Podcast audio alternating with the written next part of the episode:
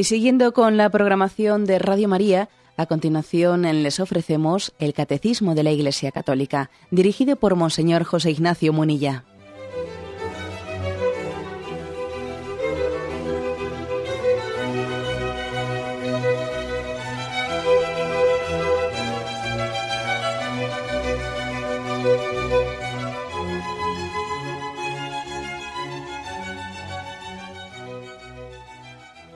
Cordial saludo a todos los oyentes de Radio María. Un día más, con la gracia del Señor, proseguimos el comentario del Catecismo de nuestra Madre, la Iglesia. Dentro del apartado de, sobre las etapas de la revelación, habíamos hablado de la alianza con Noé. A partir del punto 59 dice, Dios elige a Abraham. Dice este primer punto. Para reunir a la humanidad dispersa Dios elige a Abraham, llamándolo fuera de su tierra, de su patria y de su casa, para hacer de él Abraham, es decir, el hombre de una multitud de naciones. En ti serán benditas todas las naciones de la tierra. Bueno, eh, esa diferencia entre Abraham y Abraham, eh, recordaréis como en el capítulo 17 del Génesis, eh, Yahvé le cambia de nombre a Abraham, y de Abraham, ese Abraham, eh, le quiere como nosotros le llamaríamos rebautizar, ¿no? Pues dándole también en ese nuevo nombre toda la significación a la que está llamado a ser padre de una multitud de naciones. Igual que, por ejemplo, esto nos, eh, nos suena mucho en el, Nuevo Testamento como el Señor le cambia el nombre a Simón y le dice, tú eres Pedro, eh, que significa piedra, y sobre esta piedra edificaré mi iglesia. ¿eh? En el mundo semítico es frecuente que el nombre sea el significado de la vocación dada por Dios. Y por lo tanto, cuando pues Dios sale al encuentro de Abraham o de, o de, o de Simón, de este pescador de Galilea, ese cambio de nombre viene a significar bueno, pues la, llamada, ¿eh? la llamada de Dios que se concreta en esa misión, en ese nuevo nombre. Bien, pero mm, mm, fijémonos en lo que el nombre significa, ¿no? Padre de una multitud de naciones, para reunir a la humanidad dispersa. Aquí hay una hay un misterio el misterio de que Dios es uno y todo lo que nace de Dios tiende a la unidad y el pecado por, lo, por el contrario fracciona, fractura. Si algo hace Satanás siempre es dividir, ¿eh? el tentador siempre divide, mientras que la gracia de Dios sana las heridas de la división. Es así. ¿eh? El pecado del hombre es el pecado de, de Babel, que es el de dividirnos entre nosotros. Por el contrario, la gracia de Dios, el don del Espíritu Santo en Pentecostés, es la gracia de hacer un solo pueblo, que habla en todos los idiomas. Mientras que Babel nos divide y cada uno eh, pues se siente contrincante del otro, y los idiomas eh, son entendidos como, eh, o la adscripción a un pueblo es entendida como una contraposición frente al otro, ¿no? Yo soy de este y luego no soy del otro, ¿no? Es así, eh, es curioso, ¿no? Esa tendencia que tenemos en nosotros. Los palestinos contra los hebreos, los, los serbios frente a los bosnios, los otros frente a los otros, ¿no? Los hutus contra los tutsis, es así, ¿eh? O sea, tenemos, tenemos marcada en nosotros esa especie de rivalidad, y además generalmente las rivalidades suelen ser entre los que viven cerca. Los hutos y los tutsis allí viven, ¿no? Y los serbios y los bosnios y los croatas. Y, es decir, todas estas guerras tribales, tribales que tenemos entre nosotros, pues son un reflejo de esta herida, ¿eh? de esta herida del pecado original. Bien, pues bueno, lo que se dice es que frente a esa ¿eh? humanidad dispersa por el pecado original, porque el pecado original nos ha fracturado frente a Dios, nos ha fracturado con nosotros mismos y con el prójimo que nos rodea, Dios llama a Abraham eh, pues para en la providencia de Dios ir avanzando eh, en su terapia de sanación, en su búsqueda de la unidad. Y es curioso ¿eh? que le dice, sal de tu tierra y vete a donde, a donde yo te mostraré. Es decir, para, a mí por lo menos me llama la atención que para sanar la división y para sanar esa, eh, ese enfrentamiento de unos contra otros y todo el mundo quiere controlar al vecino y, todo el mundo pretende ser, ¿no? El, caudillo del lugar, etcétera, ¿no? Y todo el mundo pretende sacar pecho y mostrar que es más fuerte que el otro. Para sanar eso, le dice a Abraham, sal de tu tierra y vete a donde yo te mostraré. O sea, es como sanar el problema, pero de la manera totalmente contraria como suele hacerse, porque generalmente, eh, pues quienes están Em, quienes están imbuidos de ese espíritu de división, lo que hacen es, bueno, pues yo emperador, yo conquistador, lo que voy a hacer es intentar eh, someter a todos los pueblos bajo mi imperio eh, y los y los pongo bajo eh, a mi servicio, serán mis esclavos. O sea, es conseguir una unidad, una falsa unidad por el sometimiento de los demás. Aquí mando yo. Sí, claro, pues es una unidad ficticia. Eso es una unidad, pues por sometimiento, ¿no? La del César, ¿no? Que, bueno, coge y invade, eh, pues invade todo el mundo y entonces aquí no hay más ley que la del César. Ya, es una unidad ficticia. Sin embargo, fijémonos cómo el espíritu de Yahvé, el espíritu de Dios es bien distinto. Para buscar la unidad, no la busca mediante el camino de ser más fuerte y someter, sino le dice a Abraham, oye, sal de tu tierra. O sea, es decir, de momento, desposéete de lo, de lo poco que tienes. En vez de hacerte fuerte y someter a los demás, sal de tu tierra. Y vete a donde yo te mostraré. Y además no en plan de conquistarlo, sino en plan de, bueno, de pedir instalarme aquí, pedirme instalarme allá. Es decir, para buscar la unidad hay que comenzar por salir de uno mismo. No pretender que todo el mundo venga a mí.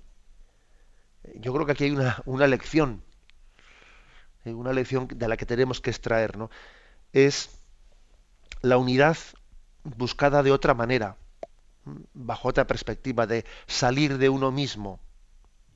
No pretender que todo el mundo venga a la mía a la mía me refiero a mi convicción, a mi, a mi falsa unidad.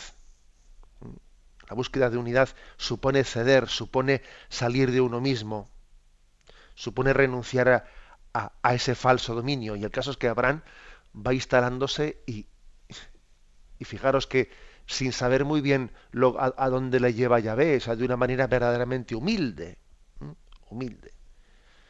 Él incluso hay momentos en los que piensa, no sé, pues cómo, cómo voy a ver yo realizada la promesa, porque ya me dijo que, que nos daría una tierra y, bueno, yo no termino de verla realizada y, cuando muere Sara, su esposa, él, de alguna manera, para que la promesa se vea realizada, logra comprar, comprar un pequeño mm, terreno en el que puede enterrar a su esposa Sara y entonces al tener un pequeño terrenito en donde la ha podido enterrar, bueno, pues ve simbólicamente cumplida la promesa de Yahvé que le iba a dar una tierra, porque ha podido enterrar a su esposa Sara allí.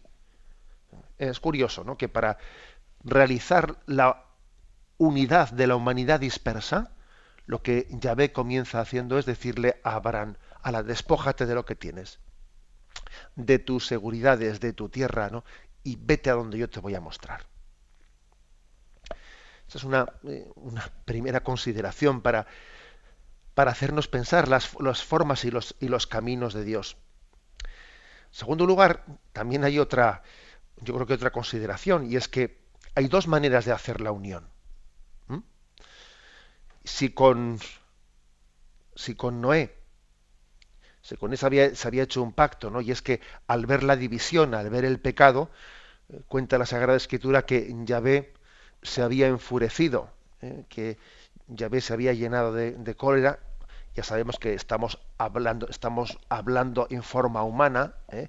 porque cuando decimos que Yahvé se arrepintió de haber creado de haber creado la humanidad, etcétera, etcétera, bueno, mm, son formas humanas de hablar.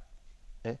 Dios no se arrepiente, porque Dios es omnisciente, Dios conoce el pasado, presente y futuro, etcétera. O sea que también tengamos en cuenta que la Sagrada Escritura, cuando habla de Dios, eh, siempre no hay que olvidar nunca que utilizamos términos que proyectamos en Dios términos humanos, ¿no? Dice que Yahvé se arrepintió ¿eh? de haber creado la humanidad y entonces mandó un diluvio. Un diluvio para entendernos, ¿no? Pues para eliminar la maldad de la tierra para eliminar a los malos, como se dice, ¿no? Para eliminar la maldad. Y Yahvé se arrepintió, dice, ¿eh? se arrepintió de, de, haber intentado eliminar la maldad de la tierra, ¿eh? repito que estamos hablando bajo una imagen de Dios, ¿no?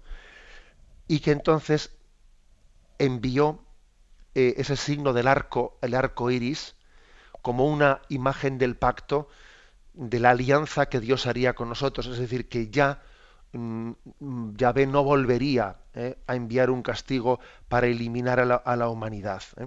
Es el signo del, arco iris, el signo de la alianza. Es decir, que mm, Dios renuncia a buscar la unidad del género humano, eliminando la maldad, eliminando a los malos, eh, sino que más bien lo va a hacer de otra, de otra de otra forma, haciendo que la bondad, haciendo que la santidad se multiplique. Eso es lo que hace eh, primero con, con Noé y luego con Abraham, haciéndole padre de una multitud. Hay dos maneras de buscar la unidad, eliminando a los malos o multiplicando a los buenos. ¿Cuál elegimos nosotros? Dios ha elegido la de multiplicar a los, a, los, buenos más que la de eliminar a los malos. Esto, si, si os dais cuenta, conecta con, esa, con este pasaje, con esa parábola del Evangelio en la que le dice, Señor, es que alguien ha sembrado, junto al trigo ha sembrado cizaña. Eh, ¿Me permites que vaya a arrancar la cizaña? Y dice, no, no, no arranques la cizaña, no vaya a ser que, como todavía eh, no se distingue bien qué es trigo y qué es cizaña, pues eh, igual queriendo arrancar la cizaña, arrancas también el trigo. Déjales que crezcan juntos. Ya llegará el tiempo de la siega y entonces mi Padre Celestial ya distinguirá, ya separará el trigo de la cizaña. Es decir, Dios no, no busca la unidad del género humano eliminando a los malos, no, sino suscitando el bien, haciendo que el bien crezca, que crezca el bien entre nosotros. Como veis, pues es una, es un punto de partida que yo creo que nos, debe de conmover, nos tiene que emocionar. ¿Cuál es el estilo de, de hacer las cosas que tiene nuestro Padre Dios, que tiene llave? Tenemos un momento de reflexión y continuamos enseguida.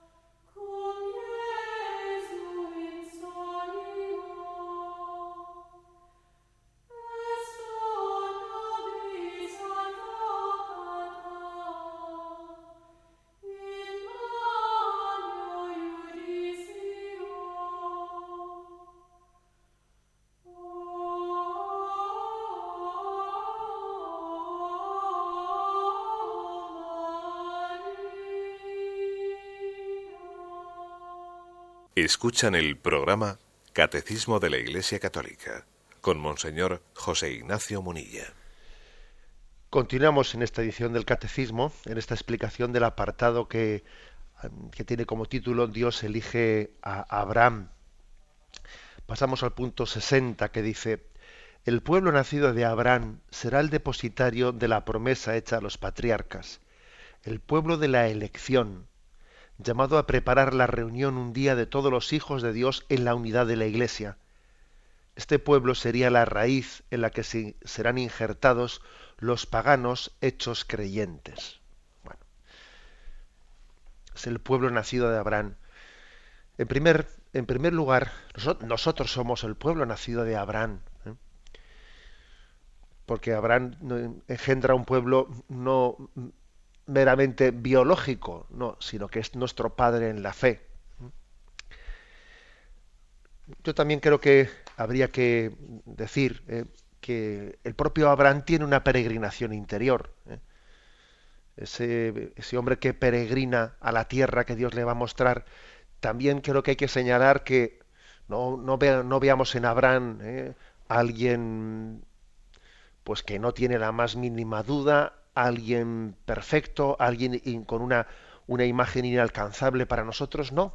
Nosotros muchas veces, cuando hablamos de Abraham, solemos fijarnos en el texto, eh, sal de tu tierra, vete a la tierra que yo te voy a mostrar, y entonces vemos el gran acto de confianza, de, escuchar esa voz de Yahvé y marcharse, y luego también nos solemos acordar del episodio de Isaac, de esa obediencia a la fe capaz de, de hacer ese amago de estar dispuesto a sacrificar a su hijo, a su único hijo Isaac.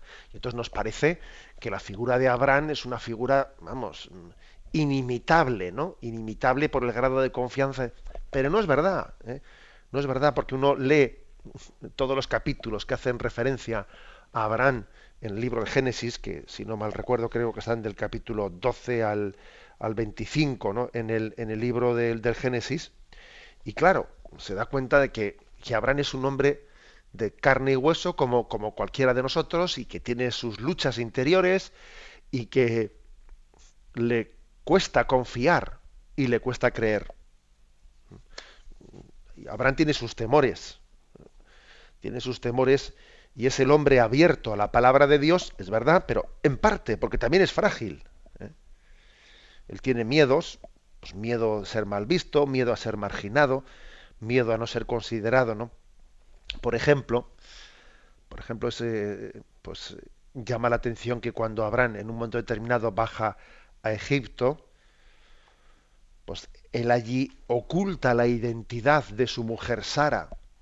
La oculta porque tenía un instinto él de defensa, porque dice, bueno, es que claro, si yo llego con una mujer hermosa a Egipto, eh, claro, les, les, les va a traer mi mujer y entonces como yo soy el marido, me van a eliminar a mí para quedarse con mi mujer y entonces a mí me van a matar y se quedan con mi mujer. Y entonces, claro, él le dice a su mujer Sara, oye Sara, no, no, no les digas que, que eres mi mujer, vamos a decirles que eres mi hermana, que eres mi hermana. Y claro, fijaros que bueno, qué debilidad por parte de Abraham, ¿no? Que, que, él sí había confiado en la palabra de Dios, pero luego tenía fragilidades, porque claro, tiene un instinto de conservación de su vida que hasta, hasta es un instinto excesivo, porque también le lleva hasta, hasta la indignidad de ponerle a su mujer de manera que es, claro, al verla como su hermana y pensando que no tiene compromiso, eh, pues el faraón se, se siente atraído por ella y la lleva con, con ella, con, la lleva con él Luego cuenta el relato como el, el faraón vio que al haber tomado a, a, esa mujer, pues empezó a recibir como maldiciones, como que vio que mmm, Dios, los dioses, no aprobaban que hubiese cogido esa mujer y entendió que debía de pedirles que marchasen, pues porque no había habido una serie de acontecimientos en, en su vida que él había eh, pues interpretado como que eh, los dioses egipcios, o como, los entendiese él, ¿no? Pues no habían bendecido que hubiese tomado a su mujer. Entonces cuando se, se, entera, se entera que es la mujer de Abraham y dice, oye, ¿por qué me has ocultado que era tu mujer? ¿Por qué me has ocultado? Seguro que yo he sido eh, castigado por los dioses por eso. Y entonces les manda fuera. Bueno, pero ¿a dónde voy? A lo que voy es que, que sorprende, ¿no? Que el hombre tan valiente, para dejar su tierra o tan valiente también pues para estar dispuesta a sacrificar a su hijo Isaac, tuviese esa debilidad ¿eh? de decir, eh, Sara, no digas que, que, eres mi mujer, porque es que igual me van a, me van a matar a mí para quedarse contigo. Eh, diles que eres mi hermana. Eh, pues oye, pues vaya debilidad, ¿no?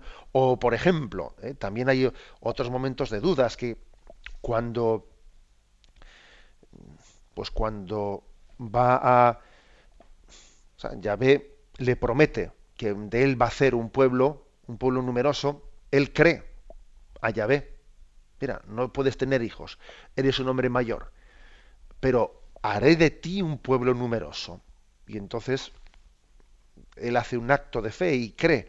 Pero curiosamente, aunque cree, como no Dios no le da inmediatamente, no le da cumplida esa promesa, bueno, pues él, bueno, dice, pues oye, pues ya me prometió eso, pero no lo cumple, no lo cumple, no lo cumple. Entonces de repente su mujer Sara le dice, oye, ¿por qué no tomas a mí, por qué no tomas a la criada eh, Agar, la tomas en mi nombre y, y concibes con ella un hijo y será como, como yo te he dado a la esclava para que concibas con ella, pues será como si fuese hijo nuestro.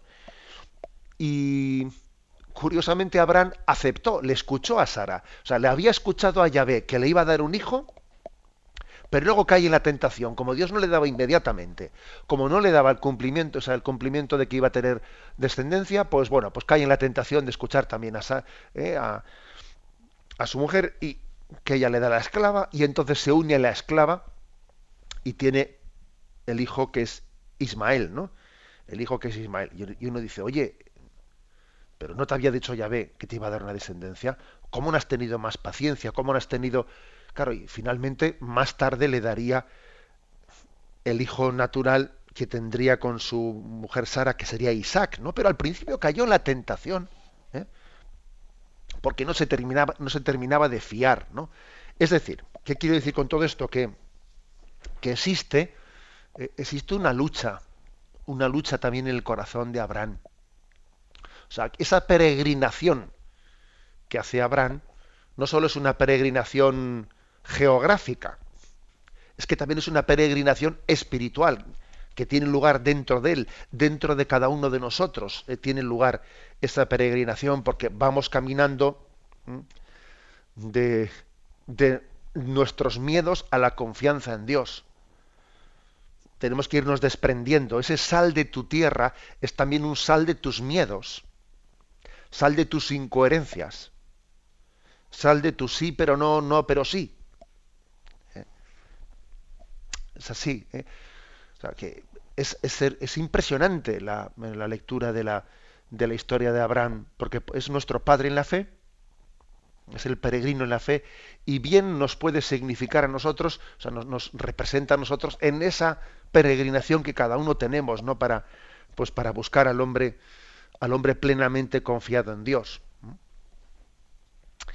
Bueno, y lo mismo pasa también, podríamos decir más episodios todavía, pues el episodio de que cuando concibe la, criada, Agar, pues claro, la criada el momento que ha concebido ya se siente ya, ¿eh? pues con más derechos, porque yo aquí estoy haciendo, ¿eh? Pues de madre de alquiler, como diríamos hoy en día, ¿no? De madre de alquiler, y se siente con más derechos y eso suscita los celos de Sara, que ve a la criada que se está, ¿eh? se está engriendo y entonces la maltrata, la maltrata, etcétera, y, y va a despedirla y la echa fuera de casa a pesar de estar embarazada, ¿no? De su marido, la echa fuera por los celos que ha, que ha cogido. Y entonces, ¿qué ocurre? Que Abraham, claro, Abraham por una parte dice, madre mía, pero no me habías dicho que me ibas a dejar a la criada para concebir, ahora, ¿cómo la echas fuera? ¿Eh? Pero resulta, fijaros bien, que Abraham le tiene miedo a su mujer. Dice, pues, cualquiera le dice a mi mujer, oye, que has tenido un ataque, que estás teniendo un ataque de celos, no te das cuenta que es absurdo que tú me hayas dicho que tomé a la criada para concebir con ella y ahora le despidas, le despidamos con, llevando al hijo en su seno. Pero le tiene miedo a su mujer. Y entonces no se atreve a decírselo y consiente con que Agar sea expulsada con su hijo en su seno.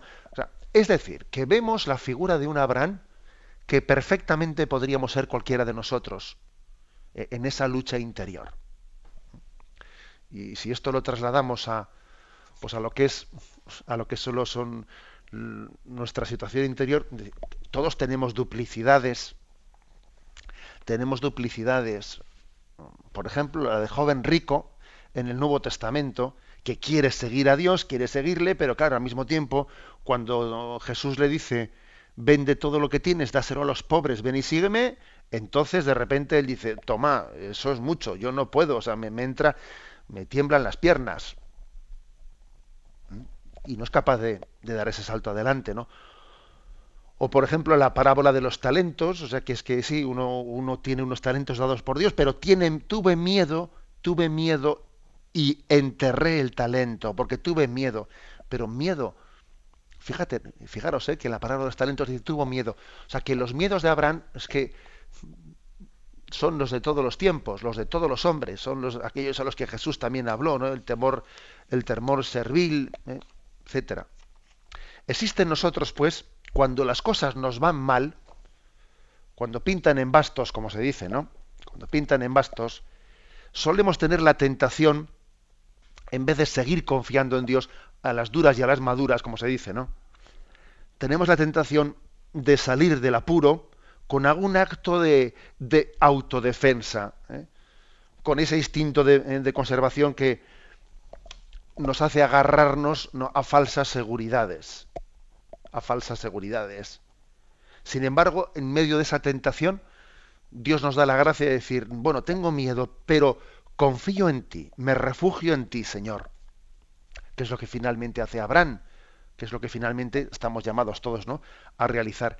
Tengo miedo y tengo tentaciones por el miedo que tengo a pues, agarrarme a esto, agarrarme al otro, pero a pesar de estas dificultades, me fío en ti, me abandono en ti. Para, para mí tu, tu palabra es más determinante que mis miedos. Esta es, eh, si queréis, el, eh, la conclusión última. Eh, hay que decir, a ti, Señor, me acojo, líbrame de la injusticia, sé tú mi roca, mi fortaleza, mis manos, en tus manos pongo mi espíritu, en la angustia acudo a ti, etcétera, etcétera. Tenemos un momento de reflexión y continuamos enseguida.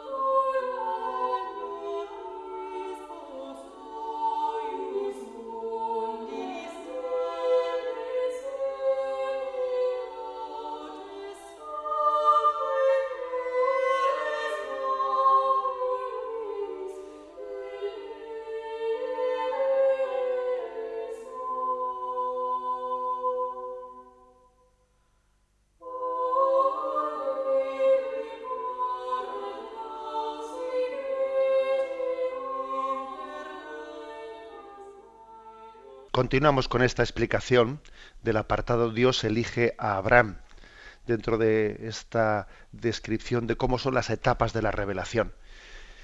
Bien, en el punto 60 que habíamos leído en la intervención anterior, se habla de que el pueblo nacido de Abraham es depositario de la promesa hecha a los patriarcas, el pueblo de la elección. Nosotros somos el pueblo de la elección.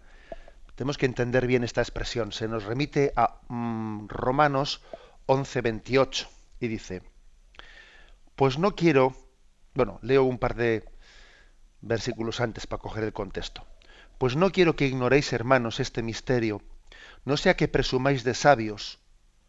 El endurecimiento parcial que sobrevino a Israel durará hasta que entre la totalidad de los gentiles.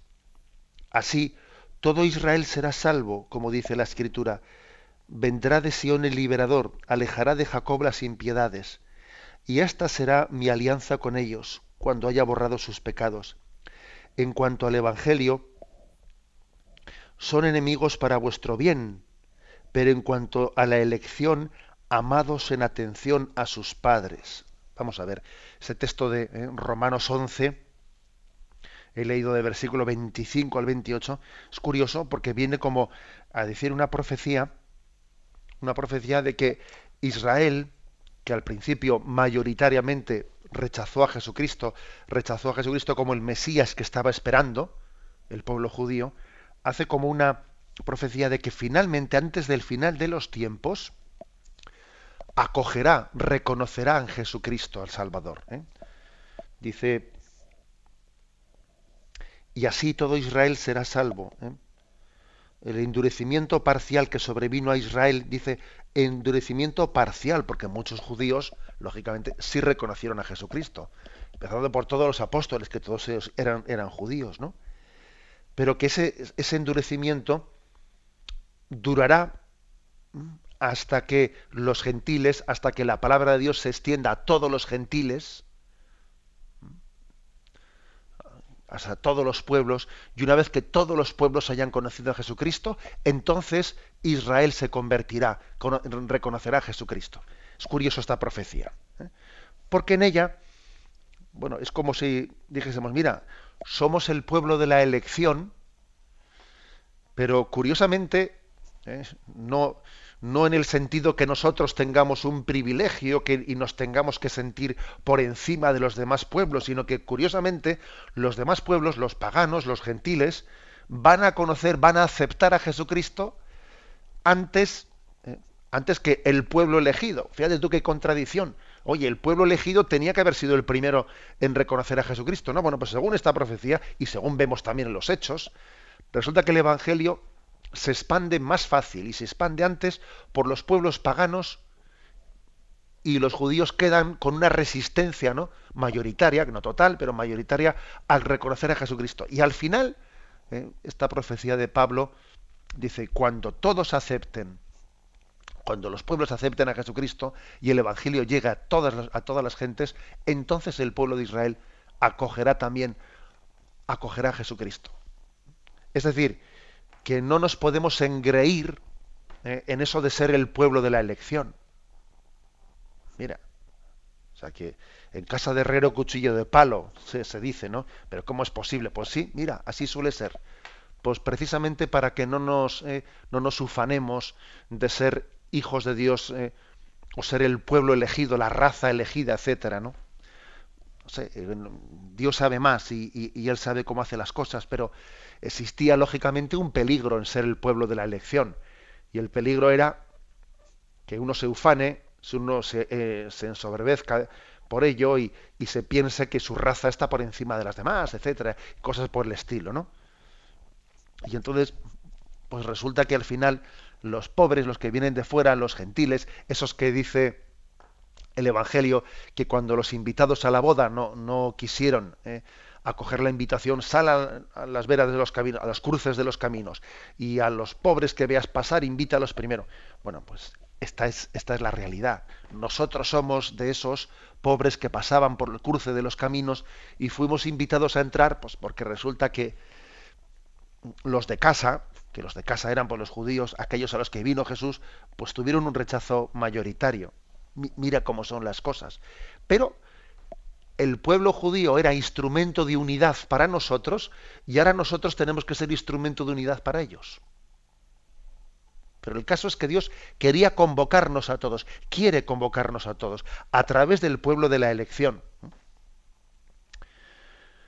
Y al final, el pueblo en el que todos nos unimos, pues no es eh, pues Israel, no es Europa, no es Estados Unidos, no es Japón, no es China, no, no. El pueblo en el que todos nos unimos es la Iglesia.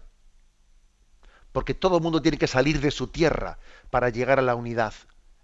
Y el japonés tiene que salir de Japón, y el español tiene que salir de España, y el americano de Estados Unidos, y en el fondo también el israelí tiene que salir de su tierra. Todo el mundo tiene que salir de su tierra y entrar en la, en la nueva tierra que yo les mostraré para hacer la unidad que es la iglesia. Todo el mundo tiene que salir de sí mismo para conseguir esa unidad. Algún texto del Nuevo Testamento, Juan 11, versículo 52. Es cuando Caifás, sumo sacerdote, eh, pronunció esa palabra profética sin darse cuenta él de lo que estaba diciendo, conviene que un justo muera por el bien de todos, dice entonces, esto no lo dijo por su propia cuenta, sino que como era sumo sacerdote aquel año, profetizó que Jesús iba a morir por la nación, y no sólo por la nación, sino también para reunir en uno a los hijos de Dios que estaban dispersos.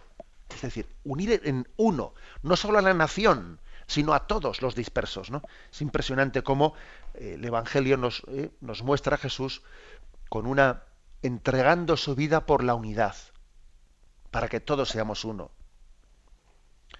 En Juan 10, versículo 16 dice, también tengo otras ovejas que no son de este redil, se refiere a los paganos. También a estas les tengo que conducir y escucharán mi voz y habrá un solo rebaño un solo pastor. Por eso me ama el Padre, porque doy mi vida para recobrarla de nuevo. El, corazón de Jesús sueña en la unidad, sueña en que no, no haya ninguna oveja fuera del redil. Y lucha por ello. Y aunque tengamos en momentos concretos de la historia no la sensación de decir, pero bueno, pero si es que más que buscar, más que ir en camino de conseguir la unidad, si parece que las ovejas saltan fuera del redil por todas las esquinas, ¿no? Si lo que parecería es que parece que el redil se está vaciando, más que que estemos buscando la oveja perdida, etcétera, ¿no? Yo, vamos, lo que digo es, no nos dejemos engañar, que Dios es dueño de la historia y Él la conduce por caminos que sólo Él sabe, ¿eh? hacia la unidad. Aunque haya episodios tan duros de división y de y de traición y de abandono y de abandono, etcétera, dentro de, dentro de los hijos de Dios que, están bautizados. Sin embargo, ¿no? Tenemos, tenemos la plena garantía de que el Espíritu está suscitando la unidad entre todos nosotros. Bueno, y termina diciendo, ese pueblo será la raíz en la que serán injertados los paganos hechos creyentes. ¿no? O sea, nosotros somos injertados en ese pueblo que es Israel. Somos injertados en él porque claro, no somos hijos biológicos, pero es que eso importa poco, ¿eh? porque se puede ser hijo biológico ¿eh? del pueblo, de la raza de Israel, y mira, y no, no reconocer a Jesucristo, con lo cual de poco sirve la biología. Acordaros de esa famosa frase de Jesús, somos hijos de Abraham, somos hijos de Abraham, y dice Jesús, yo de estas piedras podía ser hijos de Abraham. Luego, no soy unos ufanéis de ser hijos de Abraham según la raza, que lo importante es serlo según la fe y se nos ofrece otro texto que es Romanos 11, versículos del 17 al 18 y luego el versículo 24. ¿eh? Fijaros, es un texto que puede costar un poco entenderlo, pero, pero verdaderamente dice mucho. ¿eh? Dice que si algunas ramas fueron desgajadas, mientras tú, olivo silvestre, ¿eh? olivo silvestre se entiende por nosotros, ¿eh? o sea, por los que somos paganos y las ramas desgajadas son pues los judíos que no creyeron en, Jesucristo, ¿no? Repito, que si algunas ramas fueron desgajadas mientras tú, olivo silvestre, fuiste injertado entre ellas, hecho partícipe con ellas de la raíz y de la savia del olivo, no te engrías contra las ramas. Es decir, tú ahora, o sea, nosotros, los que hemos sido paganos, los que somos de un pueblo que no, no, fue el pueblo judío, ahora no nos engriamos contra las ramas judías, o sea, no nos, no nos levantemos frente a los judíos. ¿eh? Y si te engríes, sábete que no eres tú quien sostiene la raíz, sino la raíz te sostiene a ti. Es decir, si es Jesucristo el que te ha dado gratuitamente la fe, ahora no te pienses que tú eres. ¿eh? Porque si tú fuiste cortado del olivo silvestre, que eras por naturaleza. Es decir, si tú fuiste eh, dejado de, dejaste de ser pagano, o sea, fuiste cortado del árbol silvestre e injertado ¿eh? en, el, en el árbol de la salvación, que es, que es el pueblo judío, porque si tú fuiste cortado del árbol silvestre, que eras por naturaleza, para ser injertado contra tu natural en el olivo cultivado, con cuánta más razón ellos, o sea, los judíos, según su naturaleza, serán injertados en su propio olivo. Es como un texto para que no tengamos justificación ninguna en atacar al pueblo judío, para que nos demos cuenta de que el pueblo judío, bien, rechazó mayoritariamente a Jesucristo, pero mira, no nos sintamos con derecho de acusarles de nada. No te sientas con derecho de acusarles de nada, que al fin y al cabo nosotros hemos recibido gratuitamente el don de la fe gracias a ese pueblo judío, aunque ellos rechazasen a Jesucristo en gran parte, pero, pero no nos engriamos frente a ellos, porque, porque nosotros somos hijos de la gracia, hijos de la misericordia, luego tengamos misericordia también con ellos. ¿no? Viene a decirnos ese texto impresionante, que para quien quiera leerlo es Romanos capítulo 11, versículos del 17 al 18 y luego el versículo 24. Bueno, y termina diciendo este apartado, el punto 61, que es muy breve, dice, los patriarcas, los profetas y otros personajes del Antiguo Testamento han sido y serán siempre venerados como santos en todas las tradiciones litúrgicas de la Iglesia. ¿Mm? Bueno, también, por tanto, existe pues eh, San Abraham, eh, San Elías, eh, Isaac, bueno, perdón, Isaías o lo que fuera. Es decir, consideramos santos, aunque obviamente son santos Bien, pues la Iglesia no ha hecho ninguna especie de proceso de canonización, entendámoslo, ¿no? Hacia estos personajes patriarcas y profetas y otros personajes del Antiguo Testamento, pero los considera santos. Y en la liturgia se les celebra como si de santos, ¿eh? muchas veces no les llamamos pues San Isaías, no, le llamamos el profeta Isaías, pero les damos, digamos, una eh, dignidad de santos. Y es verdad que que su santidad, eh, pues comparativamente con, pues con lo que nosotros entendemos hoy en día por un santo, pues posiblemente puedan tener muchas eh, contradicciones, como esas que he hablado yo de Abraham en su vida, etcétera. Pero es que tenemos que tener en cuenta que en el Antiguo Testamento todavía no se tenía la plenitud de la revelación en Jesucristo.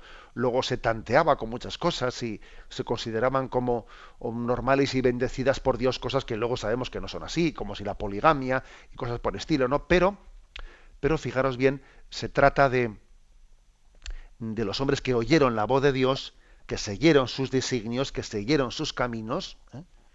y que fueron fieles a Dios en la medida en que se podía también ser fiel eh, pues en ese momento en el que todavía no se tenía la plenitud de la gracia en Jesucristo. Por eso dice que en todas las tradiciones litúrgicas, también las orientales, de la occidental, etcétera, se les considera como santos. Bien, lo dejamos aquí. Damos paso ahora a la intervención de los oyentes. Podéis llamar para formular vuestras preguntas al teléfono 917 107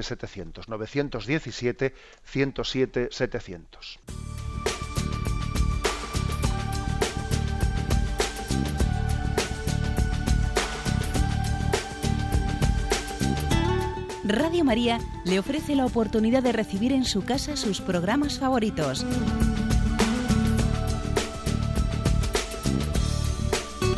Ahora lo puede hacer a través de nuestra página web www.radiomaria.es o bien llamándonos al 902 500 518.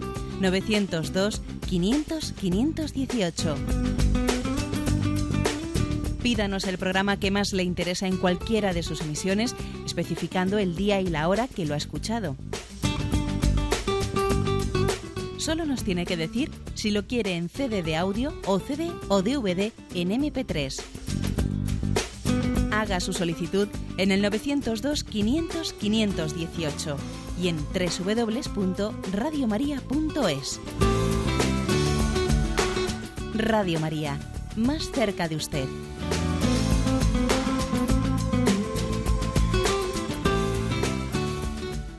Escuchan el programa Catecismo de la Iglesia Católica con Monseñor José Ignacio Munilla.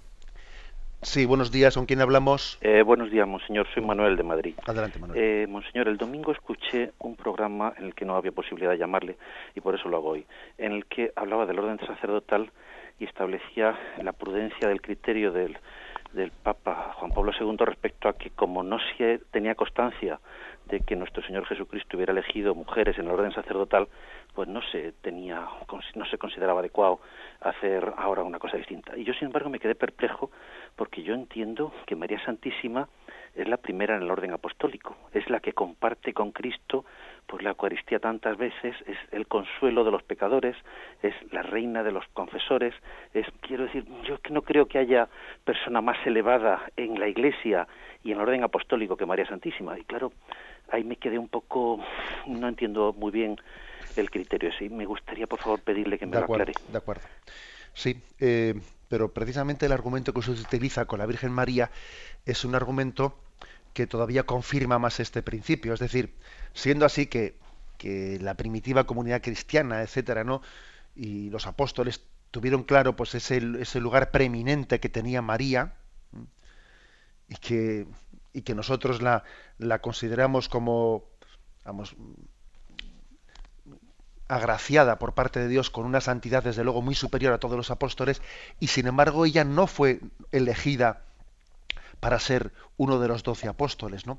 Ella no estuvo presente en la institución de la Eucaristía, en la que también Cristo instituye el sacerdocio, y sin embargo sí está presente después en el Pentecostés, en el mismo lugar, en el cenáculo, está presente cuando viene la efusión del Espíritu Santo, ¿no? Luego María va a tener la plenitud del Espíritu Santo pero no por la vía sacramental apostólica, sino por otra vía, digamos, carismática. O sea, mm, el argumento que utiliza el oyente yo creo que es bueno para decir que ciertamente no se trata de que los apóstoles fuesen elegidos sacerdotes porque fuesen más santos que las mujeres, en absoluto. La prueba es que ahí estaba María y otras mujeres que serían más santas que los apóstoles, seguro. Luego no es porque los apóstoles fuesen más que otros, ¿no? sino porque en el plan de Dios Dios lo quiso así. ¿eh? Tampoco, tampoco podemos decir porque Jesucristo se circunscribió a, las costumbres machistas de su tiempo, porque es que la prueba es que, a diferencia del resto de los rabinos, Jesús tenía mujeres que le seguían, tenía discípulas, cosa que los demás no tenían. Luego Jesús, eh, acordaros el episodio de la Samaritana y otros muchos episodios más, y donde se dice que un grupo de mujeres le servían, le servían, podía perfectamente, ¿no? ya que había roto ya eh, las costumbres machistas de su tiempo, podía haber elegido a alguna de esas seguidoras como un, un apóstol más, pero no lo hizo.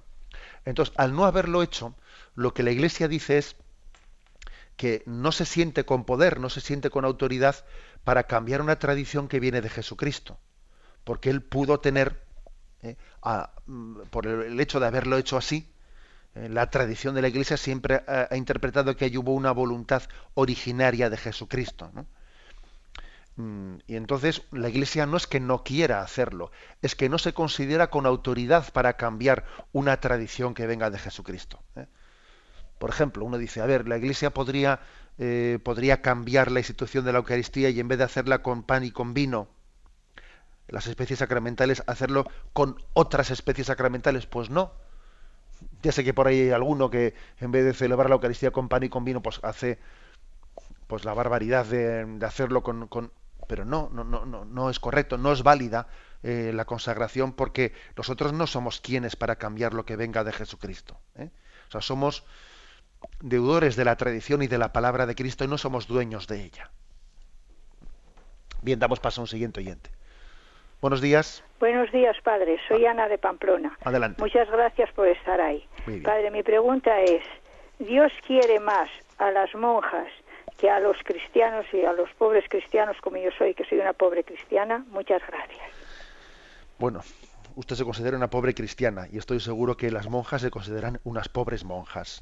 Quiere decir que eh, usted igual tiene no pues esa, esa sensación de, de, decir bueno los seglares los laicos eh, formamos parte de, no sé, pues de la segunda división, ¿eh? de la segunda división, y en la primera división están los curas y las monjas, porque están consagrados a Dios. No, mire usted, eso, eso es una equivocación. ¿eh?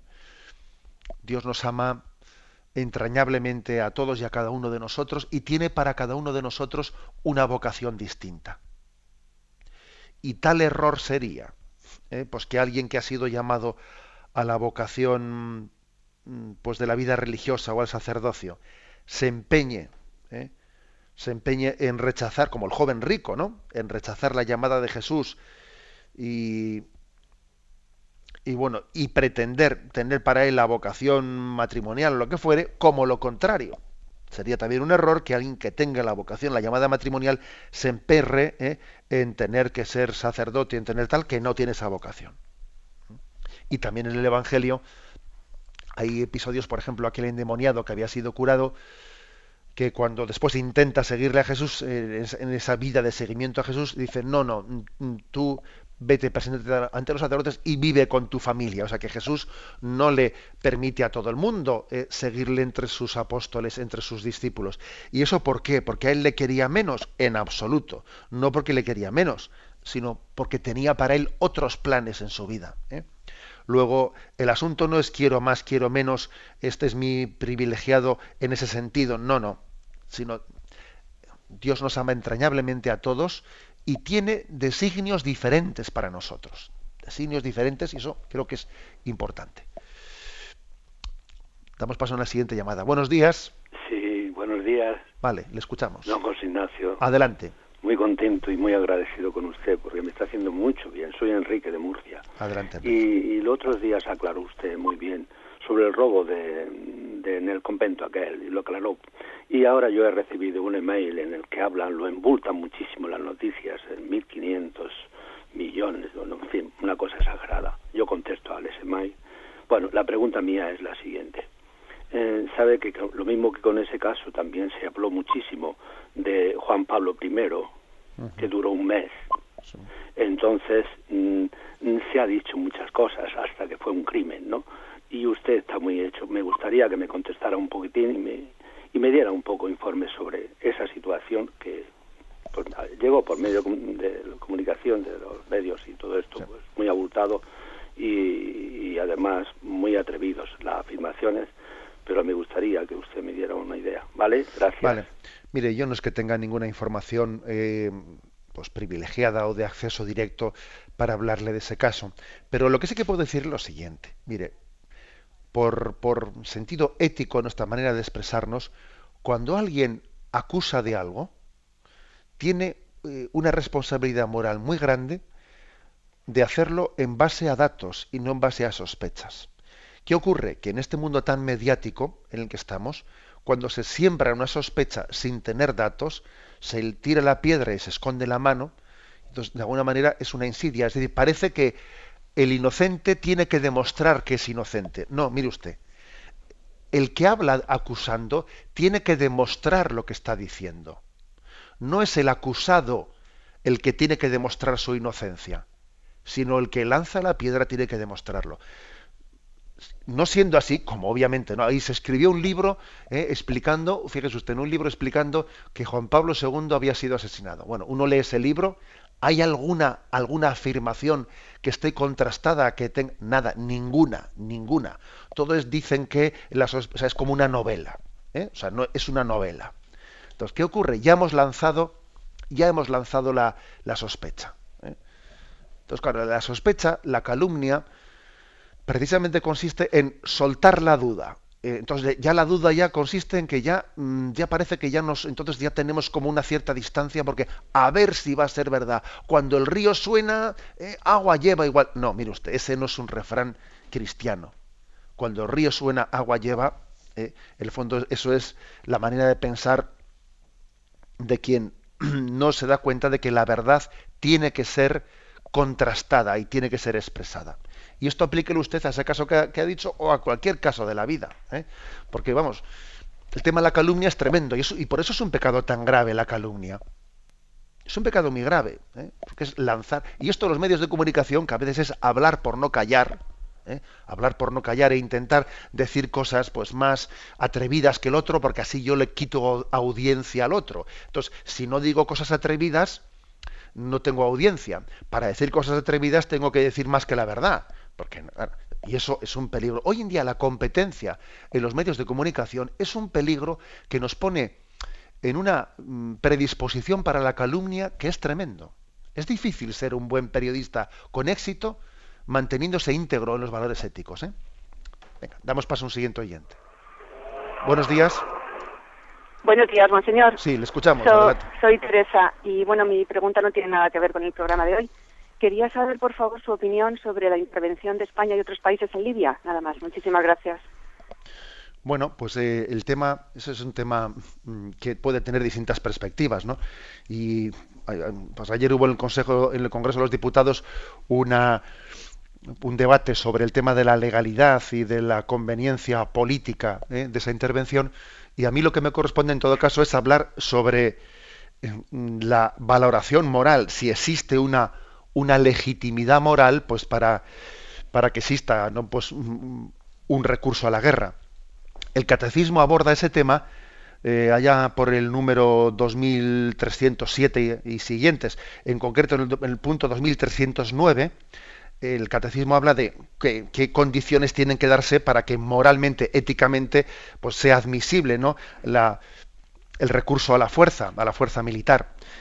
Y entre otras cosas, dice que para que ese recurso a la fuerza militar sea justificable, hace falta que no únicamente haya causas, eh, pues que el daño causado por el agresor pues sea injusto y haya que defenderse, sino también se dice que tienen que reunirse las condiciones serias de éxito, de éxito, y que el empleo de las armas no entrañe males y desórdenes más graves que lo que se pretende eliminar. O sea, que el, que el remedio eh, no sea peor que la enfermedad y que tengamos capacidad de solucionarlo pues rápidamente. Y con, todo, y con todos mis respetos, mi opinión personal es que estas condiciones no se dan y que se trata de una intervención que no tiene justificación moral ni ética, porque estamos hablando de, un bombardeo, de, una, un permiso que la ONU ha dado para bombardear, atacar desde el aire y, y sin excluyendo la posibilidad de que se vaya a intervenir en tierra y se vaya también a, cambiar un régimen, sino que de alguna manera lo que se va a hacer es prolongar la guerra civil, prolongarla sin solucionar el problema. Y entonces, ¿para qué hacemos esa intervención militar? ¿Para qué la hacemos? Y lo que hacemos es no solucionar el problema, sino prolongarlo. Eh, será jurídicamente eh, eh, legal porque la ONU lo, ha autorizado, pero moralmente hablando, pero, pero hay que tener más claro lo que se persigue. No únicamente un castigo por dar un castigo. El castigo por el castigo no va a ningún lado si no se, si, si no, si no se obtiene un bien a corto plazo, ¿no? que, que, es sanar el problema de fondo. Eso es lo que yo, lo que yo opino, que creo que es una, y lo digo en la, en la aplicación de, esta, de este punto del catecismo a esta situación. Me despido con la bendición de Dios Todopoderoso, Padre, Hijo y Espíritu Santo. Alabado sea Jesucristo.